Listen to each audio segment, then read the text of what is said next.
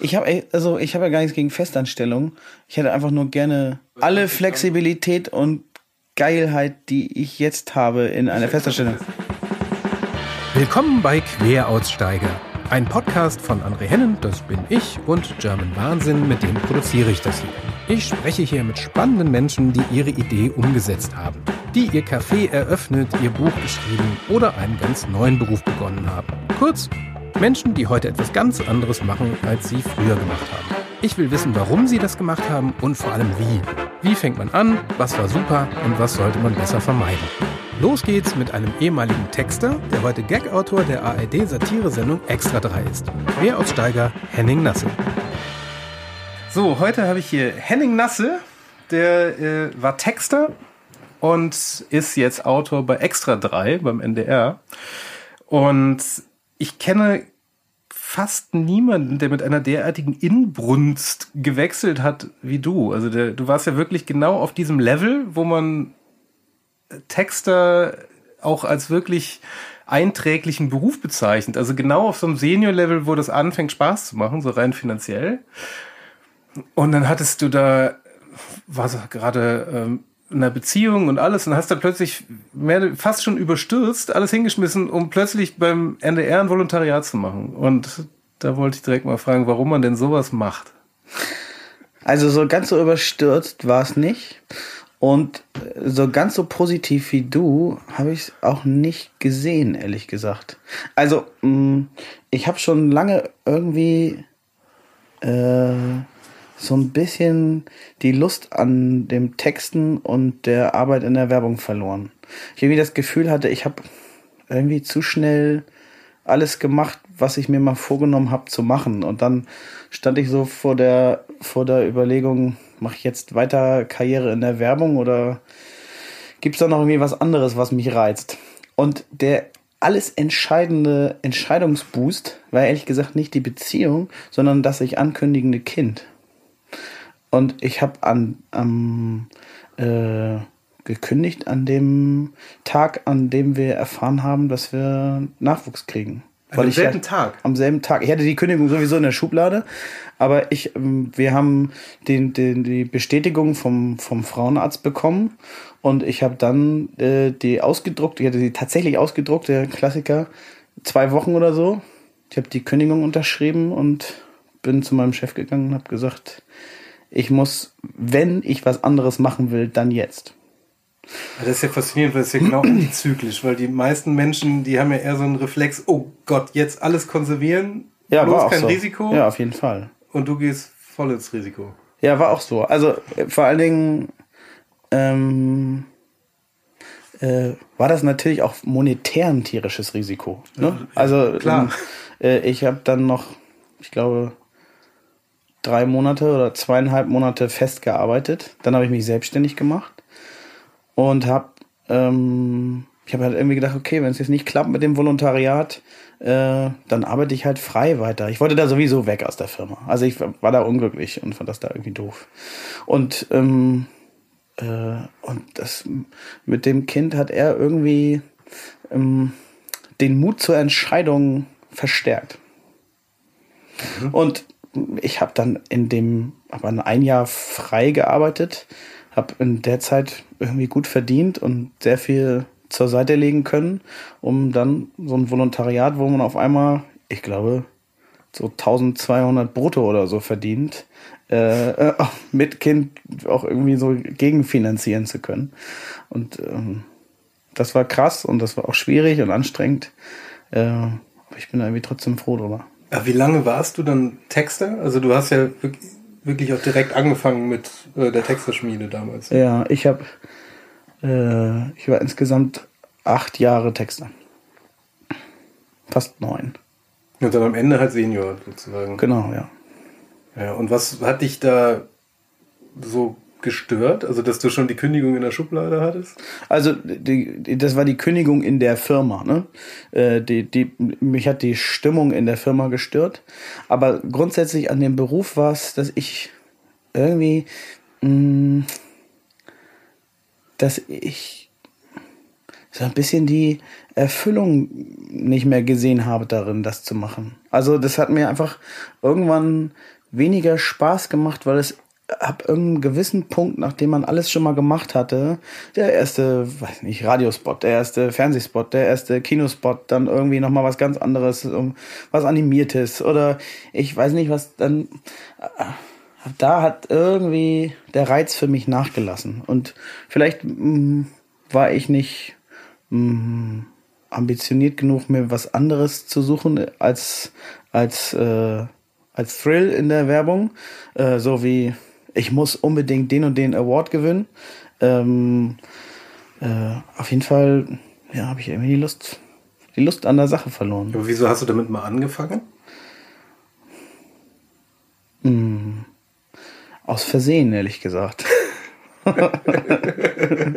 also, okay. ich habe damit angefangen, ich musste nicht zur Bundeswehr.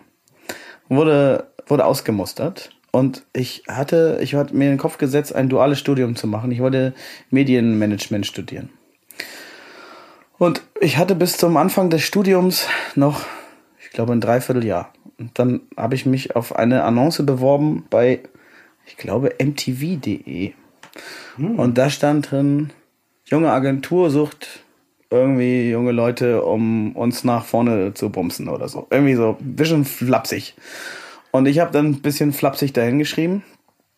Äh, jo, habe ich, so nach dem Motto. Und dann kam eine äh, sehr flapsige E-Mail zurück. Entweder war ich besoffen, als ich die Annonce geschrieben habe, oder du, als du sie gelesen hast. Wir suchen gar keine Praktikanten, wir suchen Texter. Und ich habe ehrlich gesagt nicht gewusst, was ein Texter ist zu dem Zeitpunkt. Und dann haben wir irgendwie so hin und her geschrieben, der Geschäftsführer der, der Agentur nicht. Das war Florian Grimm, bei Grimm Gelon Holt Appels und mm, äh, und irgendwann meinte der, ja, komm doch mal vorbei, machen wir ein Bewerbungsgespräch. Dann saß ich da in meinem äh, Abituranzug mit, mit, mit rosa Hemd und dachte, ich habe mich auf jeden Fall gut für die Werbung angezogen und er kam so völlig verrotzt mit so einem riesen Wollschal an und hat ehrlich gesagt eine Stunde, von der Stunde, die wir hatten, so 55 Minuten von sich erzählt, was er so gemacht hat. Weil ich hatte ja auch, ich mein Gott, ich hatte einfach nichts zu erzählen, außer, ja, hallo, ich habe gerade Abi gemacht in Bad Segeberg. Äh, ja, hier bin ich. Also die Branche anscheinend ganz gut verkauft. Und ja, und dann meinte er, du, äh, du hast ja irgendwie lustige E-Mails geschrieben, wir suchen halt einen Texter, ähm, aber vielleicht hättest du ja Lust, äh, als Textpraktikant bei uns anzufangen. Und ich hatte halt irgendwie noch Zeit rumzukriegen und hatte keinen Bock, bei mir zu Hause im Wald rumzusitzen und gedacht, ja, mein Gott, warum nicht? Und dann habe ich da angefangen als Textpraktikant, ohne irgendwie eigentlich genau zu wissen, was ich da mache. Und mir das tierisch Spaß gemacht. Vom ersten Tag an. Das erste, was ich gemacht habe, war ein Mailing für Ikea schreiben, was so an 300.000 Leute rausging.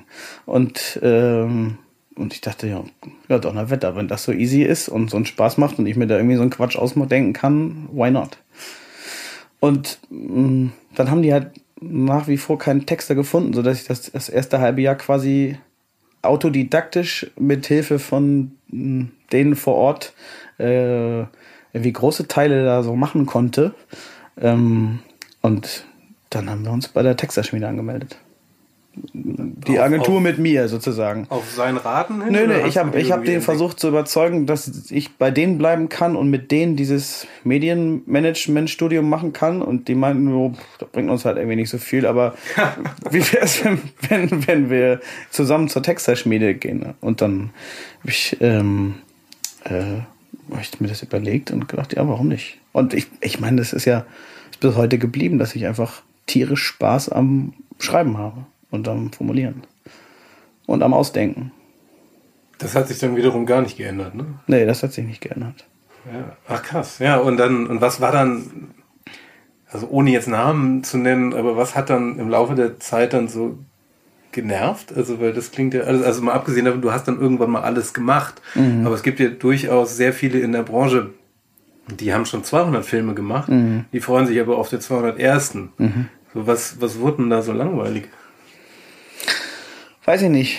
Ich kann es dir nicht genau sagen. Ich, ähm, Ich fühlte mich zerrieben von, in der letzten Agentur, in der ich war, von der wahnsinnig schlechten Stimmung, die da herrschte. Wie äußert sich das? Die hat halt in einem, in einem Jahr haben von den, ich weiß nicht, wie wir da gearbeitet haben, 70 oder so oder 80 Leute haben fast die Hälfte gekündigt und gewechselt. Von sich aus? Ja. Ja, auch, auch nicht nur ganz von sich, aber viele von sich aus. Und na klar, wenn da viele Leute sind, die einfach mit wehenden Fahnen da rausgehen und sagen, was für ein Scheißladen, dann färbt das irgendwie ab. Und, Mhm.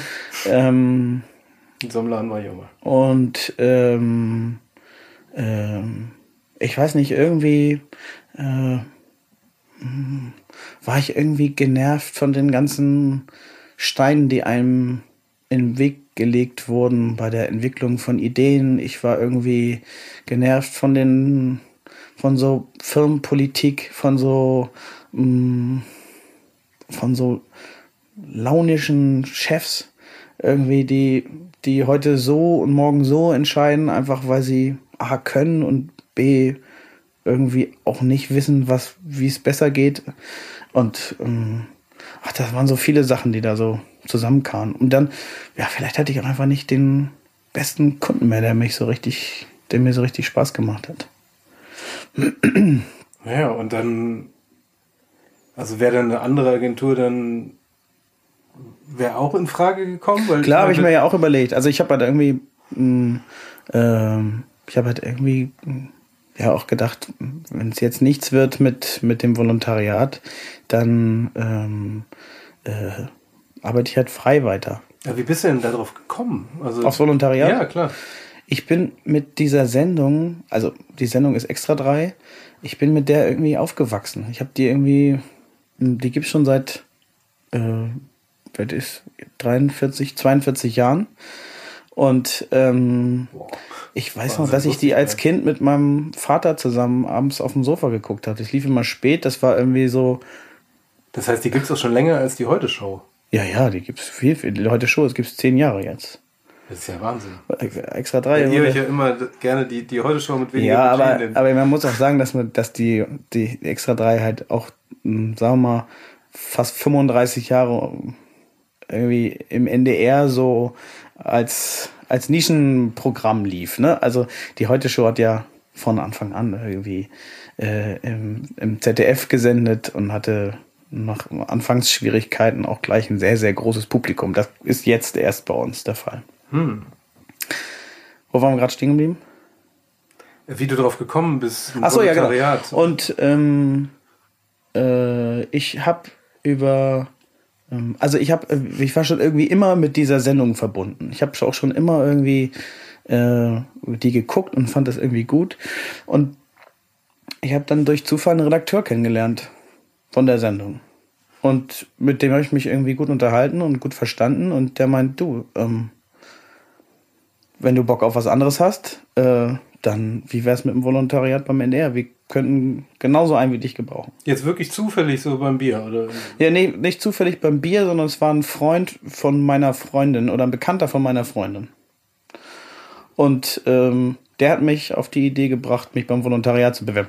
Und dann denkt man natürlich auch, naja, was ist das überhaupt? Was soll ich denn da? Oder das heißt ja auch nicht, sondern wenn man so ein Volontariat macht, klappt das. Und ich habe irgendwie gedacht, macht mich bestimmt auch nicht dümmer, wenn ich ein, ähm, ein Volontariat im öffentlich-rechtlichen Rundfunk habe. Vielleicht habe ich irgendwann mal noch weniger Spaß an Werbung, als ich jetzt schon hatte. Dann diversifiziere ich mich in meiner Arbeit und kann noch was anderes machen damit. Wie äußert sich das? Also, was ist, also für, je, äh, für jemand, der es nicht weiß, was, was ist ein Volontariat?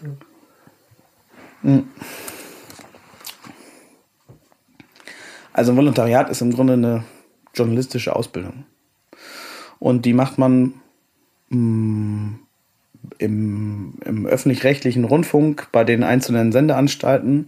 Ähm, Im NDR ist das, äh, macht man eine Ausbildung äh, für Hörfunk, Online und äh, äh, Fernsehredakteur und Fernsehautor. Das heißt, man lernt äh, Filme machen, man lernt Radiobeiträge machen, man lernt das komplette journalistische Handwerk in anderthalb Jahren ähm, und ähm, das quasi so, Das ist Krass, wenn man das mit so einem Journalismusstudium vergleicht, ist das ja eine relativ effiziente Nummer dann. Ja, das Journalismusstudium ist ja, äh, ist, ist ja nur eine Art theoretische ähm, Vorbereitung dafür. Äh, du machst, um da reinzukommen, in solchen Läden eigentlich immer ein Volontariat. Ja, aber du brauchst es nicht vorher, meine ich. Also du, Das Studium brauchst du nicht. Nee, deswegen. Nee, nee genau. Die, also ähm, viele von meinen Mitkollegen im, im Volontariat hatten das. Aber der NDR sucht halt auch, weil er natürlich auch völlig verschiedene Sendungen hat, nach verschiedenen Menschen, die äh, da zusammengewürfelt werden. Dann bewerben sich da, weiß nicht, wie viel hundert Leute auf die 18 Stellen, die da pro Volontariatsjahrgang vergeben werden.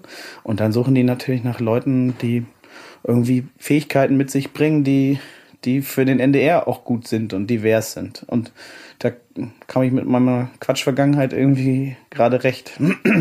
Das ist ganz lustig, das ist wirklich auch wieder so, ähm, dass man dann wieder so auffällt, weil das finde ich das ja total beeindruckend, weil nämlich, ich weiß ja, so Volontariat beim NDR, das ist ja wow, also das, das ist ja was. Und dann, aber das ist ja ganz spannend, weil wie, wie man da so rüberkommt. Und wie war das dann? Also gerade im Vergleich mit der Werbung? Also wie, wie unterscheiden sich, falls sie überhaupt irgendwelche Gemeinsamkeiten haben, wie war jetzt der eine Job? Das, du meinst das Vergleich Volontariat oder, oder was? Ja, oder auch als du jetzt angefangen hast oder als du fertig warst, warst du dann direkt bei Extra 3 dann? Als ich fertig war mit dem Volontariat, ja. Und das Volontariat ist, geht insofern, als dass ich so anderthalb Jahre lang mehr oder weniger jeden Monat in einer anderen Redaktion war am NDR. Da gibt's sehr, sehr viele von. Ähm, kannst auch Abteilungen nennen, die alle ein eigenes Produkt äh, haben und entwickeln und äh, rausbringen. Also bei verschiedenen Sendungen war ich. Das waren, müsste ich jetzt nachzählen, aber so 10, 12 verschiedene Stationen, die ich hatte. Und dazwischen sind immer so Seminare gewesen, an denen man das äh, dafür nötige technische Fachwissen irgendwie lernt und, und dann in den Stationen so vertieft. Welche Station war denn noch gut? Ja, das war ehrlich gesagt ein Dilemma. Ich fand alle so okay, aber hätte das bei Extra 3 nicht geklappt, ähm, hätte ich nicht gewusst, was ich machen soll da. Also, äh, das hat sich aber auch erst im Nachhinein für mich so klar rausgestellt, dass das also weder eine richtige klare Sicherheit gab, dass das zu Extra 3 führt, Ja. Mm, noch dass das irgendwie mm, äh, mm, ich, dass ich so ein Wahnsinnsglück hatte, dass das auch ausgerechnet, als ich angefangen hatte, passte. Also es gibt auch, auch Volontärsjahrgänge vor mir und nach mir, da wurde halt keiner genommen, weil auch gerade keiner gesucht wurde. Und dann, ja, dann hätte ich ein Problem gehabt, wenn das, dann hätte ich, dann hätte ich das, glaube ich, mehr oder weniger vorerst umsonst gemacht, das Volontariat, wenn das nicht geklappt hätte bei Extra 3. Ja, aber das wäre doch bestimmt noch ganz interessant. Aber wie arbeiten die denn da? Also wenn man zum NDR in Hamburg fährt, das ist ja so ein so ein Moloch aus Waschbeton. Ja, Äh, das stimmt. Fährt man ja von außen, sieht's ja nicht so einladend aus, aber Ja, von innen auch nicht, ehrlich gesagt. Eigentlich ist es sogar fast besser drin zu sein, dann muss man es von außen nicht sehen. Aber ähm, äh, das kann man gar nicht so pauschal sagen, weil da arbeitet jede Abteilung wirklich anders. Also es ist wie jede Redaktion hat da einen ziemlich eigenen Spirit und eine ziemlich eigene Art ähm, äh, Sachen zu machen, zumindest als ich das so, wie ich das so erlebt habe. Und ähm, gib mal ein Beispiel. Also es gab Redaktionen, da haben sich die in den Konferenzen angeschrien. Weil da so viel Druck und Feuer war und da so viel, war das dann eher Nachrichten oder Politik? ja, es waren eher Nachrichten. Es gab Redaktionen, da wurde sich äh, über die Zuschauer lustig gemacht. Also die haben halt irgendwie so eine mm, quatschige Sendung gemacht, die sehr seicht ist und haben sich mehr oder weniger darüber amüsiert, wie, wie seicht auch ihre Zuschauer sind. Also mh, dann gab es Redaktionen, wo wir wahnsinnig viele freie Mitarbeiter hatten, die alle irgendwie Angst hatten, äh, nicht genug, genügend zu tun zu kriegen. Und es gab Redaktionen, wo es zu wenig freie Mitarbeiter gab, die alle viel zu viel zu tun hatten. Also es ist so ganz äh, ambivalent. Und ähm, bei uns ist es ehrlich gesagt am ehesten so, wie ich es in Agenturen erlebt habe. Es ist dennoch nicht wie in Agenturen. Also ähm, der ganze NDR ist, ist nicht wie, wie die, die ganze NDR-Welt ist eine komplett andere. Ist viel, viel, viel, viel äh, heterogener. Ja, also man sieht da Menschen, die hätte man, äh, die habe hab ich in der Werbung nie gesehen. Ich hätte nie gedacht, dass die überhaupt existieren. Aber es gibt da Kollegen auf einmal, die, die einem über den Flur begegnen, wo man ja, erstaunt ist. Und das ist irgendwie. So, wie sind die? Ja, so, ähm, die haben, die erfüllen nicht im Ansatz das Klischee des äh, irgendwas mit Medienmachenden. Die sind irgendwie Techniker oder ähm, wahnsinnig Detail äh, ähm, äh, Ingenieure für irgendwas, äh, ähm, IT-Architekten. Wir haben ja da, das sind ja wahnsinnig viele Berufe, die es da am Ende ergibt und die laufen da auch alle rum. Also ja. Wobei die IT in Agenturen sieht jetzt auch nicht aus wie ein Hipster. Das stimmt, ja, das stimmt. Aber naja, ich sag so. ja, aber wie war das dann, als du da angefangen hast dann? Also wie, wie muss man sich deinen Tag jetzt bei Extra 3 vorstellen? Also wie geht man morgens hin und ja, ich wir, mm, wir starten die Sendung, sagen wir, wenn wir im ersten senden am Montagmorgen um äh, 10.30 Uhr mit der äh, Redaktionskonferenz. Da sitzen wir alle zusammen in einem großen Konferenzraum und machen Themenvorschläge für Beiträge und Filme, die, äh, mm, die wir gerne machen wollen würden. Also jeder Autor ist dazu angehalten, einen eigenen Filmvorschlag zu machen. Und wenn das passt, dann kann der Autor seinen eigenen Film auch machen. Wie viele seid ihr? So unterschiedlich, mal so mm, acht, neun, maximal sind wir, glaube ich, so 16 oder so. Also Autoren. Das ist viel. Autoren mm, und dann sind es fünf Redakteure, glaube ich, fünf oder sechs. Wie unterscheidet sich das? Also die Redakteure, die Autoren machen, die Autoren machen die Filme und Beiträge für die Sendung und in meinem Fall in der ARD-Sendung halt mm, geht's um, um Gags und Grafiken und Clips für, für die Moderation, fürs Studio. Ähm, und die Redakteure planen und verwalten die Sendung und betreuen die Filme ähm, und ähm, haben so ein bisschen die, die, die Oberaufsicht darüber, dass das alles irgendwie am Ende zu einer Sendung zusammenpasst und wird. Eigentlich auch so ein Producer-Job dann. Ja, auch. Also ich meine, 16 Texter muss ja auch erstmal irgendwie. Genau, auch es hat was. Bändigen. Also es hat was vom, vom äh, Kreativdirektor, Producer, das ist so eine, so eine Mischung. Ja. Berater alles so ein bisschen in die Richtung. Aber äh, man ist als Redakteur jetzt ähm, nicht derjenige, der federführend äh, sich einen Film ausdenkt und den zu Ende macht. Ich meine, wenn jetzt, wenn du jetzt deinen Job, aber äh, nochmal zu der Redaktionskonferenz, also und dann denkt ihr euch jetzt Themen aus und dann überlegst du dir, keine Ahnung, ich, um mal den Klassiker des, des, des Brückenbaus ins Nichts, den du ja weil ja. das ja immer noch eine meiner Lieblingsfolgen ist. Ja. Äh, den findest du irgendwo und dann sagst du, guck mal, die haben da eine Brücke mitten im Nirgendwo gebaut und da ja. machen wir jetzt einen Tierfilm mehr oder weniger draus. Mhm. Und das ja, ist so Zufall. Ist also, äh, also in solchen Fällen ist es Zufall. Das sind natürlich Fundstücke für, für so Realsatiren. Ähm, viele kriegen wir zugeschickt. Ähm, äh, und dann setzt sich da einer ran und denkt sich aus, was man damit machen könnte. Ansonsten ist es ehrlich gesagt viel Zeitung lesen und viel hören und mitkriegen, was so los ist und sich äh, Gedanken darauf machen, wie man das in einem Film interessant, lustig, spannend mh, hm, verpacken kann. Also wir haben heute, ähm, macht es Sinn, dies was Aktuelles zu sagen? Klar. Hm, gestern ist Andrea Nahles zurückgetreten.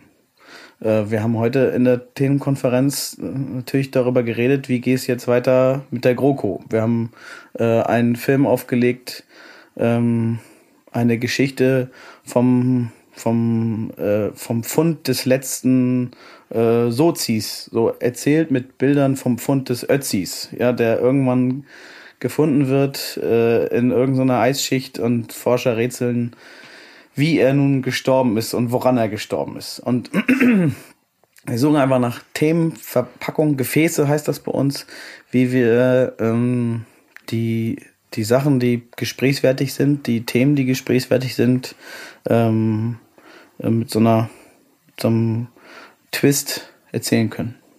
Das ist wahrscheinlich auch der Hauptunterschied zur Werbung, ne? dass man so ein durchaus ganz, naja, also so gesellschaftsrelevante Inhalte halt hat. Ne?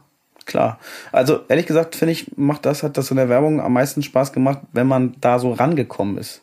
Ja. Ne? Also wenn man, ähm, ich meine, die Six-Kampagne lebt davon seit, seit Jahren, oder? Also dass es irgendwas aufnimmt, was. Was gerade gesprächswertig ist und darauf gezielt dann etwas irgendwie drauf dengelt. Ähm, und ja, das ist, es macht auf jeden Fall großen Spaß, weil wenn man sich damit beschäftigt, man sowieso im Thema ist oder sowieso ein Brast hat auf, auf, auf dieses Thema. Wir haben zum Beispiel heute darüber geredet und ein Stück aufgelegt, dass Freitag die Frauenfußball-WM anfängt. Und kein Schwein, Keiner das, weiß. keiner weiß es. Ja. Niemand. Niemand interessiert sich dafür. Ja. Und wir gehen halt morgen mit Pocken und Trompeten in die Innenstadt und feiern die Frauenfußball-WM ab und gucken mal, wie die Leute reagieren und nehmen Spieler mit und gibt, es gibt ehrlich gesagt ja keinen Grund außer einem, einer ähm, Diffamierung vom Frauenfußball, sich nicht zu freuen darauf. So, das ist einfach, es gibt, aber es ist total bizarr in Ja, Vor allem, Deutschland. weil die ja auch noch deutlich erfolgreicher sind als die genau, Herren. genau und vor- äh, deutlich chancenreicher Ja. als als die so und letztes als bei der letzten WM was ja Wahnsinns also heute wurde darüber geredet dass Yogi weil er sich verletzt hat die Jungs nicht trainieren kann und deswegen für neun Tage jetzt so ein Ersatztrainer kommt das war heute gesprächswertiger als die Frauenfußball WM in der Bild und ja das sind dann so Themen da sitzen wir dann da und überlegen uns ein Gefäß dazu wie man das irgendwie verpacken kann Du musst ja auch mit Österreich hier auch, äh, das war ja, Ja. die letzten paar Wochen Ja, war ja war wirklich, war wirklich eine reine Party. Also für aus, aus Gagschreibersicht. Ja, das war natürlich ein Geschenk, klar. Ja, also wir, da war es dann so ein bisschen so, dass wir, hm, da gab es ja noch diesen Countdown, diesen merkwürdigen von, von Böhmermann. Ähm, Ach ja. da, hm, da haben wir immer so ein bisschen abgewartet, hm, was da nun noch kommt und was da nun draus wird und was das nun wirklich ist. Ähm, und dann haben wir halt irgendwie relativ schnell festgezurrt, dass wir das natürlich parodieren als, äh, als Cold Opener. Und äh, ja. Cold Opener? Ja, wir haben so ein, wir haben das Setting nachgebaut, vor uns ein Sofa organisiert, was so aussah wie das, ein Tisch und Zeugs, was auf dem Tisch steht. Und das Ganze vor Blue gedreht, also von einem, von einem Bluescreen. Und die hatten in dem veröffentlichten Video eine Einstellung, in der keine Menschen im Bild waren. Und so konnten wir unser ganzes Set äh, im Schnitt quasi da reinbauen und was eigenes Neues drehen. Mit dem Original-Hintergrund in dieser Villa auf Ibiza. Und wir haben halt irgendwie unseren Moderator da hingesetzt in dem gleichen spackigen, hautengen, grauen T-Shirt äh, mit so einer affigen Brille. Ähm, und die haben halt da irgendwie so getan, als würden sie trinken und äh, er, er hat sich darauf Hoffnung gemacht, dass wir einen Sendeplatz um 20.15 Uhr kriegen. Das war die, die Parallele. Ah ja. ja, sehr schön. Wenn du, das sind ja tatsächlich auch, also diese Arten, diese, diese äh, Gefäße da zu finden, das ist ja dann wahrscheinlich auch ziemlich ähnlich zu dem Textejob vorher, ne? Ja, doch, das stimmt. Das Ganze hat schon irgendwie viele Parallelen. Ähm, weil ich natürlich auch die Filme schreiben muss. Und, äh, und auch wenn es nur One-Liner heißt, die Gag-Übersetzung für Headline. Ja, also ein One-Liner ist eine gaggige Headline in Form einer Moderation. Und wenn es nur das ist, ist die, muss ich das natürlich alles schreiben. Also das, die Technik ist die gleiche.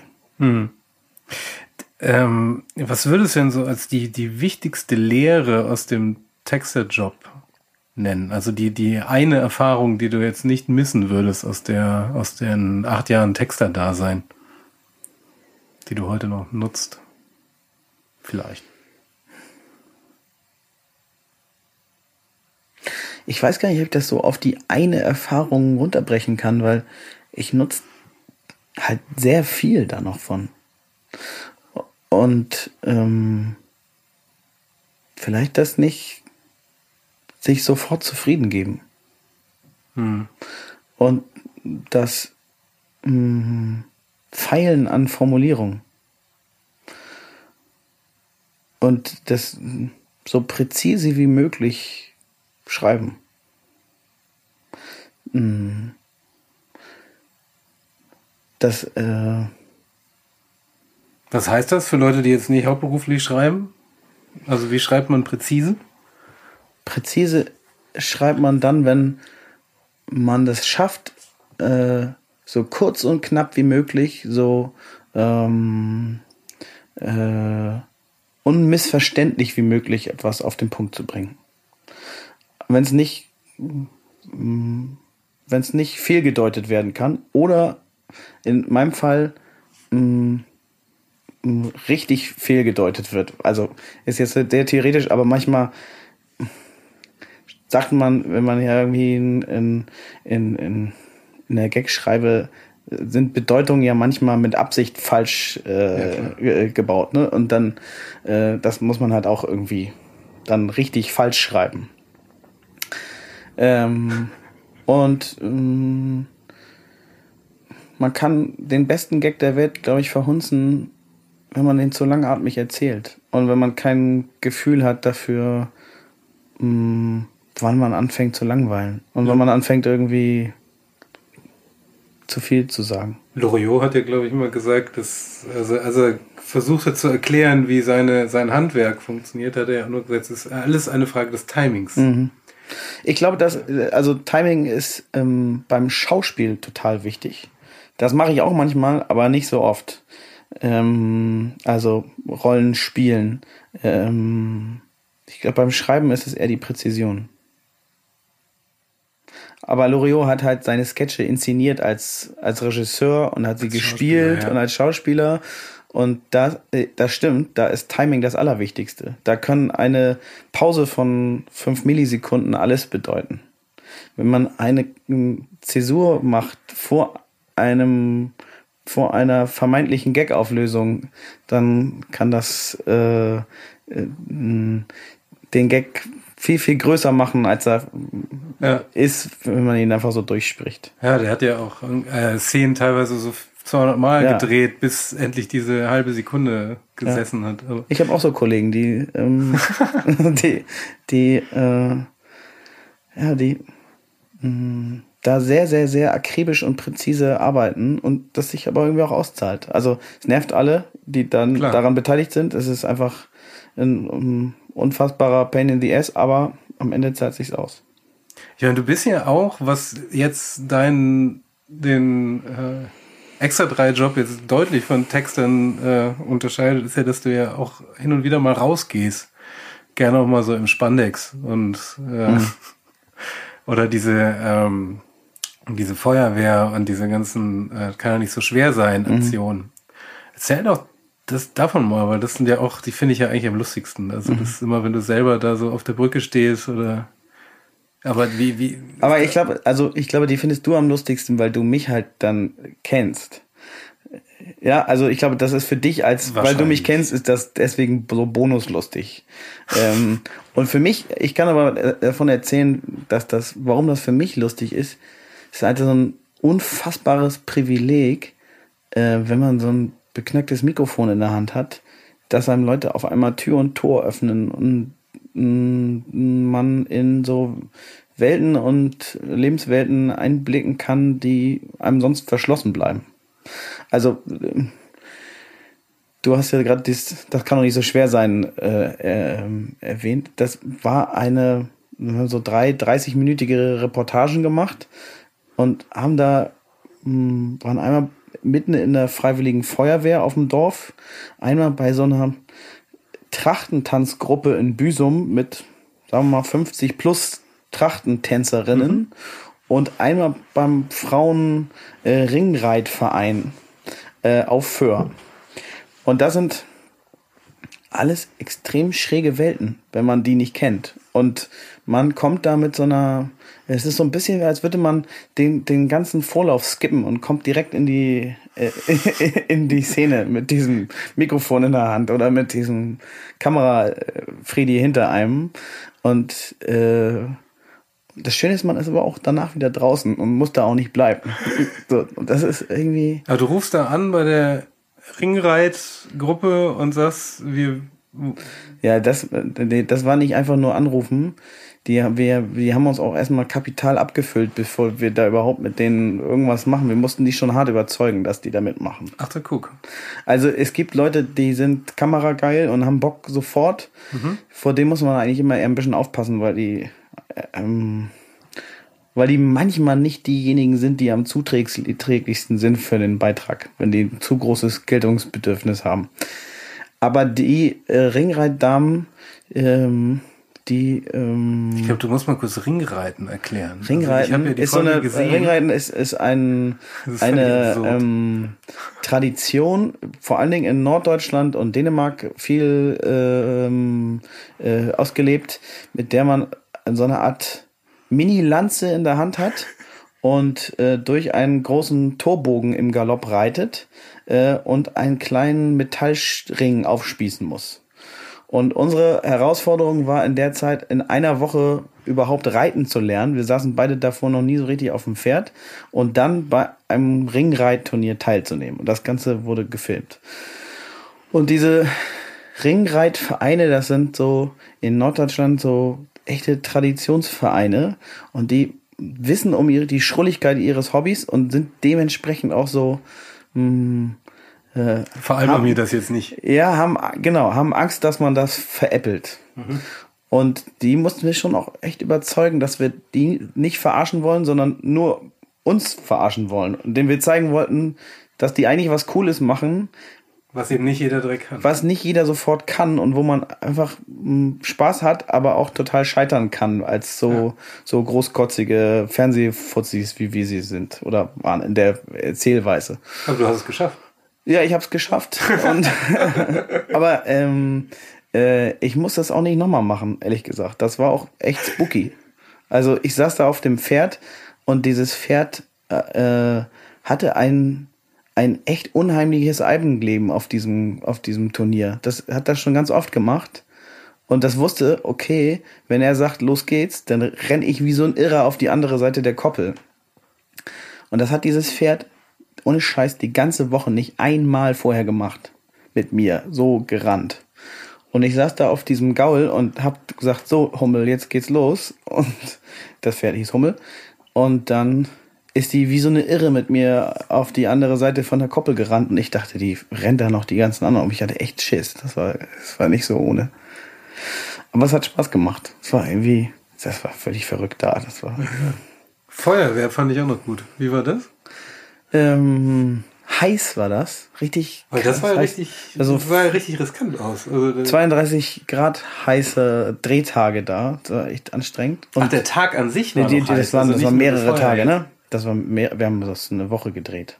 Und äh, richtig anstrengend war das da in diesem, in dieser, wir haben in so einer Übungsanlage für, für äh, Feuerwehrleute gedreht, wo man so, so äh, Atemschutzmaske, äh, so, so Brände löscht üben, üben. Und so im Dunkeln durch irgendwie verwinkelte brennende Häuser kriechen kann man da üben. Ja. Und ähm, das war nicht so ohne. Ich dachte, hey, das, ähm, war anstrengend. Hab da einen Respekt vor dem, was die machen.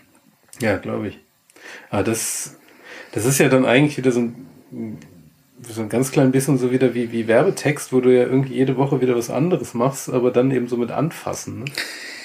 Das ist wie das, was man, wenn man Texter wird, von allen Seiten immer gesagt bekommt, mh, hm, hör, hör, musst mit offenen Augen durchs Leben gehen.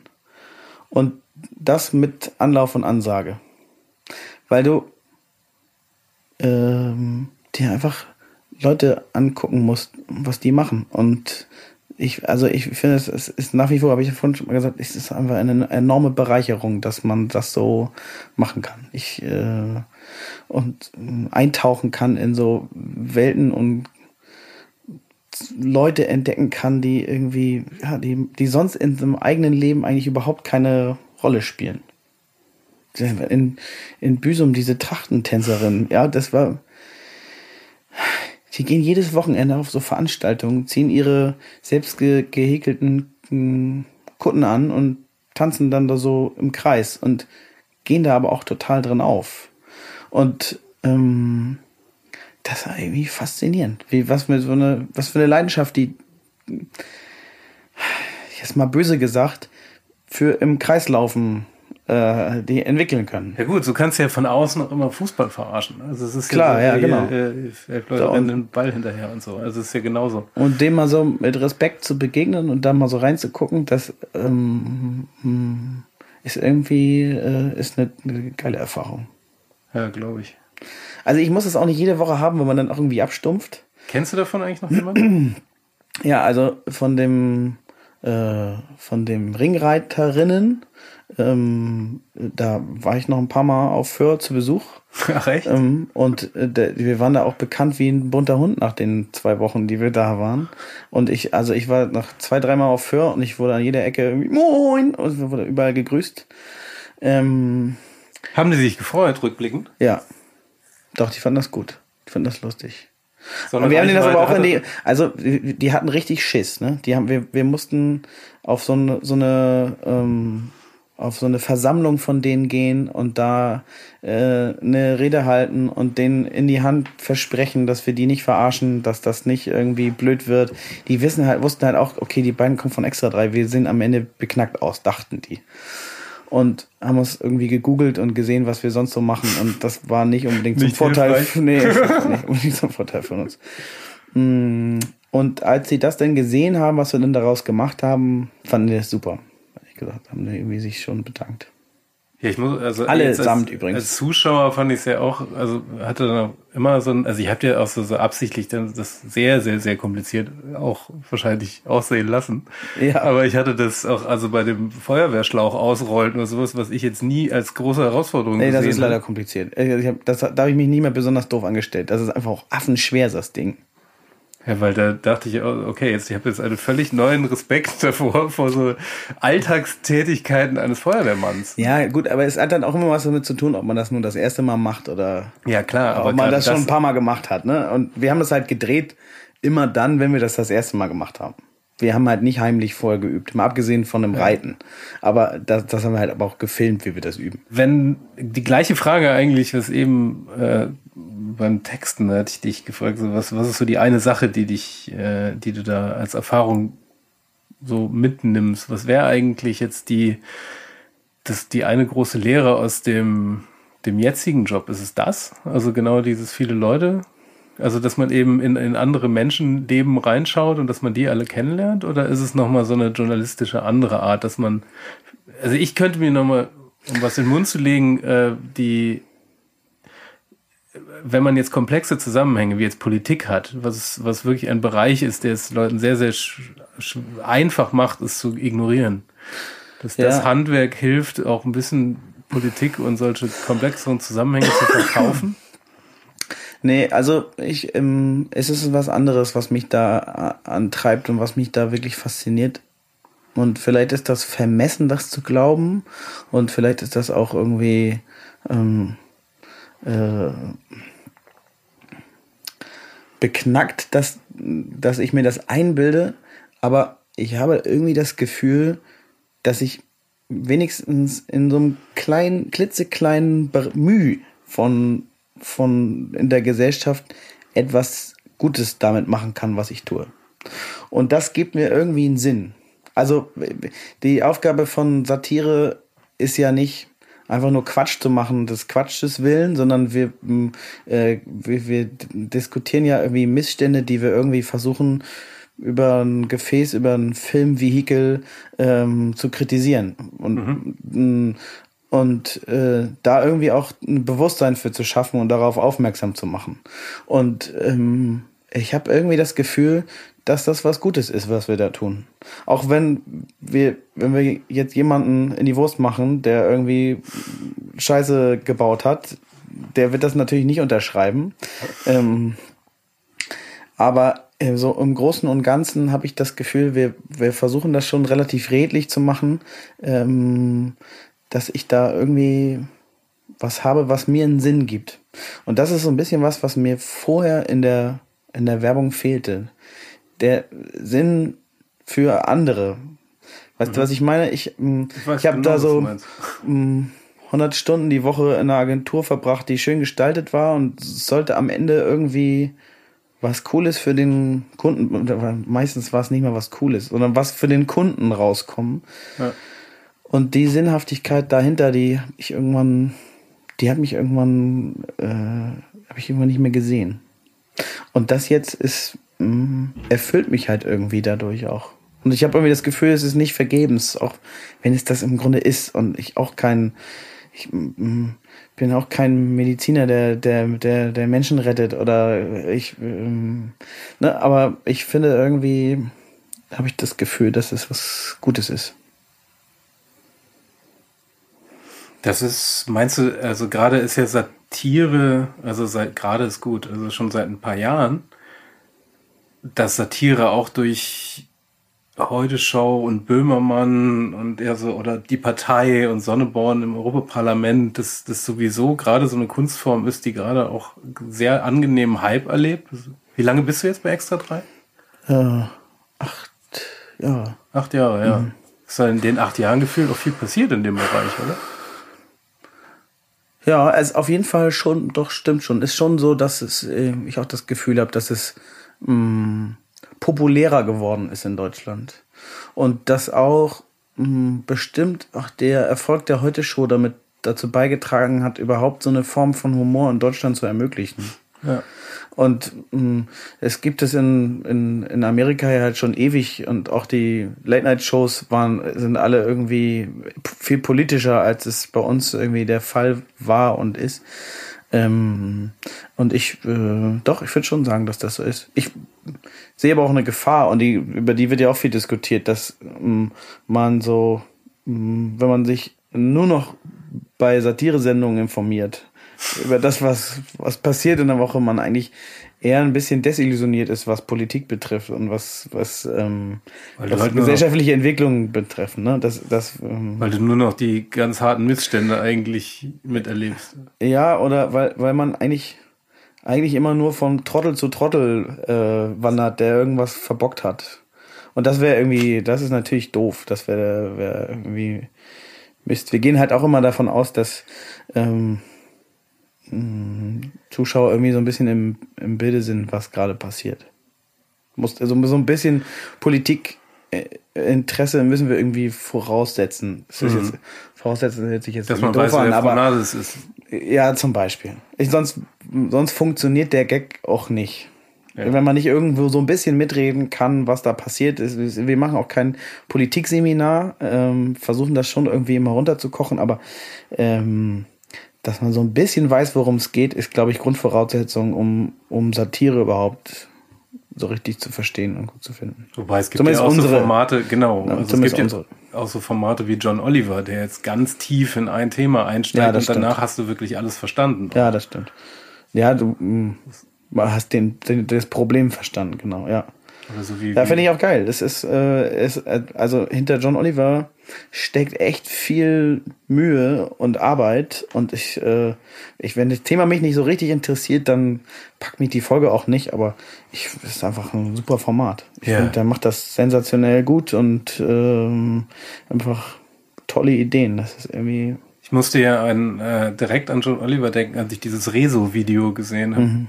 Das ist ja sehr ähnlich recherchiert und sehr ähnlich aufgebaut. Also mhm. sehr, sehr YouTuber-esk, mhm. ne? Aber grundsätzlich von der Gesamtstruktur, also diese unglaubliche Faktenmasse, mhm. gewürzt mit Gags und wilden Übertreibungen. Ich glaube, sonst könntest du es auch nicht ertragen. Das war schon großartig. Ja, sonst könnte man das bei, bei John Oliver, das ist ja stellenweise echt, wir, so sagen wir mal, es ist echt Schwarzbrot, ne? Das ist halt wirklich äh, harter Tobak, den er da einem vermittelt und zwischendurch reißt er das denn alles mit dem Arsch ein und, und bricht es durch irgendwas völlig Abstruses. Und das nur so, es ist so ein bisschen wie so ein, Bleibst du dran. Ja, so ein, so ein, so ein ständiges, immer mal wieder so äh, anpieksen und wachkitzeln. Aber das ist auch wieder Werbung, ne? Also, dass man eben diese harten, das Schwarzbrot halt nochmal zwischendurch, mhm. gibt's immer noch mal ein Zückerle. Mhm. Ja, das stimmt. Das ist sonst, sonst klappt's auch nicht. Das ist, das ist ja oft so ein, äh, so, so ein Missverständnis. Obwohl Werbung ist nur das Zückerle, ne? Werbung ist ja, das Weglassen ja, nein, Schwarzbrot. Nein, das ganze Verkaufe ist da, das Schwarzbrot. Mhm. Also du musst ja da irgendwann mal das Produkt auch mal. Mhm. Das ist ja immer das Fiese bei dem Kundenbriefings. Da hast du da zehn Seiten Infos, die da alle rein müssen, mhm. was das Produkt noch alles Tolles kann. Das ist dann der, der Sternchentext. Der Sternchentext, da mhm. musst du dem Kunden irgendwie beibringen, das will ja keiner wissen. Mhm. Das ist ja, das ist ja ähnlich. ähm, angenommen, du hast jetzt, ähm, du, du, redest jetzt mit jemandem, der sich jetzt gerade umschaut, also im, im einen oder anderen Bereich. Also ein Student, der jetzt gerade irgendwie belegt, auch irgendwie Gagschreiber, Texter oder sonst was zu werden. Was würdest du dem mitgeben? So, so als große Lebensweisheit, um dich nicht unter Druck zu setzen? ähm, ausprobieren. Weil letztendlich mh, mm, kann man nicht mh, mm, ähm, kann man ja irgendwie nie so richtig mit Bestimmtheit sagen, ob das jetzt der hundertprozentige Treffer ist für immer und ewig. Also ich weiß auch nicht, ob ich das mein Leben lang noch weitermachen möchte, werde. Aber für den Moment ist es perfekt. Und ausprobieren. Ich, mhm, ich habe letztens von einer ähm, Richterin erfahren oder von einer Juristin erfahren, die festgestellt hat, nach Beendigung des Studiums, äh, scheiße, ich mache mich gar nicht streiten. Und was mache ich jetzt? Ich hasse meinen Beruf. Ich habe das jetzt Ewigkeiten studiert, aber ich, ich mag mich einfach nicht gerne streiten. Und ich muss es die ganze Zeit. Oder von einer Architektin, die gesagt hat, ich finde das total schön, Innenarchitektin. Ich mag das alles total gerne, das Zeichnen und, und Gestalten, aber mein Job als Innenarchitektin ist eigentlich die ganze Zeit den Druck an alle äh, Gewerke weiterzugeben und ich hasse das. Ich mag das nicht, die permanent Druck zu machen. Preisdruck, Zeitdruck. Ich muss immer sozusagen ähm, Druck aufbauen. Ich glaube, man muss einfach ausprobieren und, und darf sich irgendwie nicht zu verbohrt festlegen. Hm. Ich habe, wir haben oft auch schon Praktikanten gehabt, die, sagen wir mal, Fans waren. Hm. Und die. Schwierig. Ja, genau. Aber warum ist das schwierig?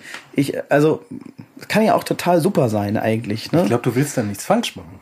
Ja, weiß ich gar nicht. Das, ich, das lag irgendwie nicht daran, sondern das hm, war dann meistens so, die hatten das Gefühl, weil sie, weil sie das alles super finden, dass sie genau richtig sind.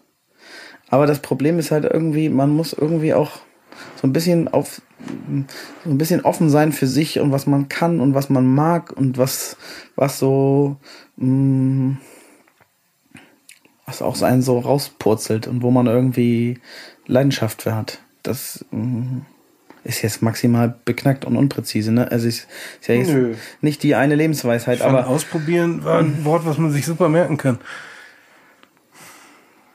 Wie lange hat eigentlich dieser Umstieg gedauert? Also jetzt, wenn wir zum Thema, oh, wie lange dauert ausprobieren? Anderthalb Jahre.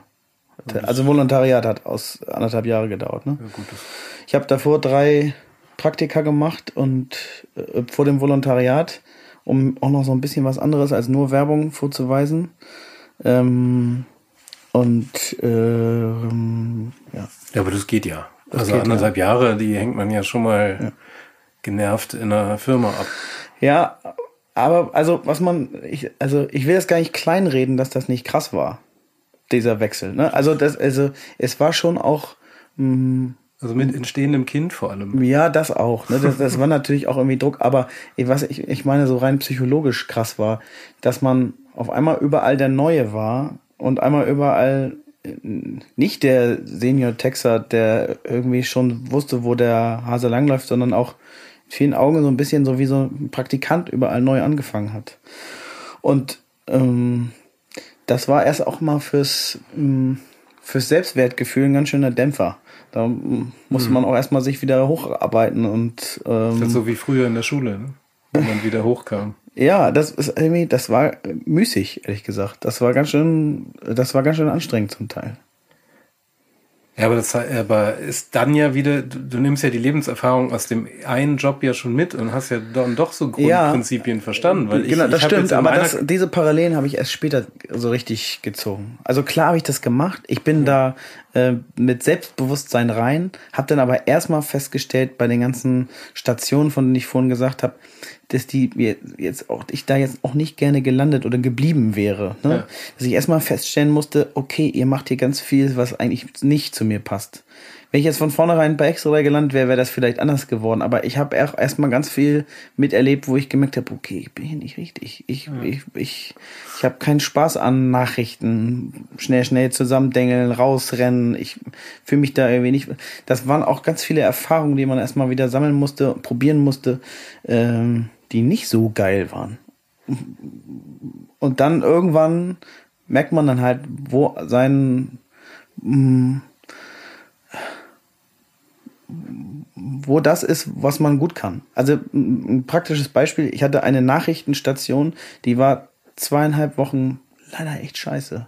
Und dann kam ein Thema raus, es war ein Beitrag über äh, einen beknackten, beknackt be bezeichneten Vogel.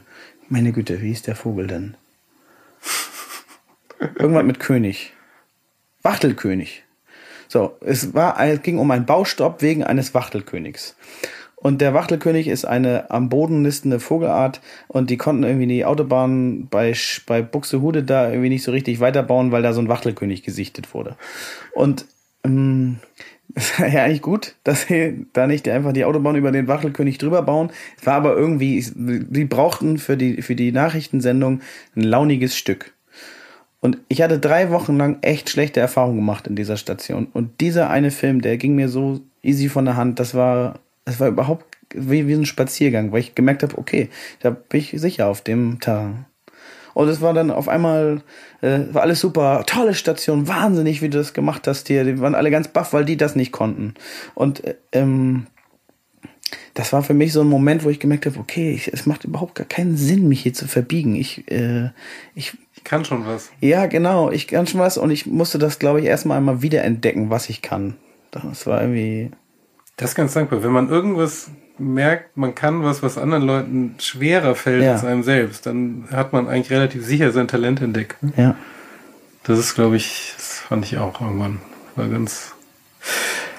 Ja, Mensch, ähm, das war super interessant.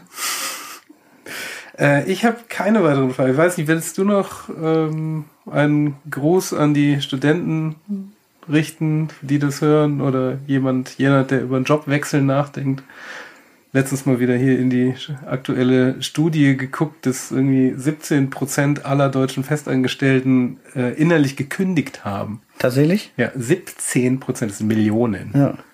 Ich dann auch denke, dann, wenn man jetzt hört, anderthalb Jahre Umstieg, dann mach doch. Ich habe also ich habe ja gar nichts gegen Festanstellung. Ich hätte einfach nur gerne nee, null. alle Flexibilität und Geilheit, die ich jetzt habe in einer ja Festanstellung. Festangestellt. Ja, ich, ich, ich, bin nicht fest angestellt, ist so ähnlich, aber ich bin, ich kann, wenn ich da Scheiß brauche, jeden Tag äh, ja, nicht mehr beschäftigt werden. Und ich, wenn ich krank bin, kriege ich kein Geld. Ne? Also ich bin schon freier Mitarbeiter da, aber es fühlt sich an wie eine Festanstellung, klar. Ich, ähm, nee, ähm, macht einfach, Leute. Probiert's ja, aus. Das doch ein schönes Schlusswort. Mensch, vielen Dank. Sehr gerne. Das war Queraussteiger für heute. Ich bin André Hennen und sage German Wahnsinn vielen Dank. Falls ihr Verbesserungsvorschläge habt, schreibt uns gerne auf Facebook oder Instagram. Bis nächste Woche.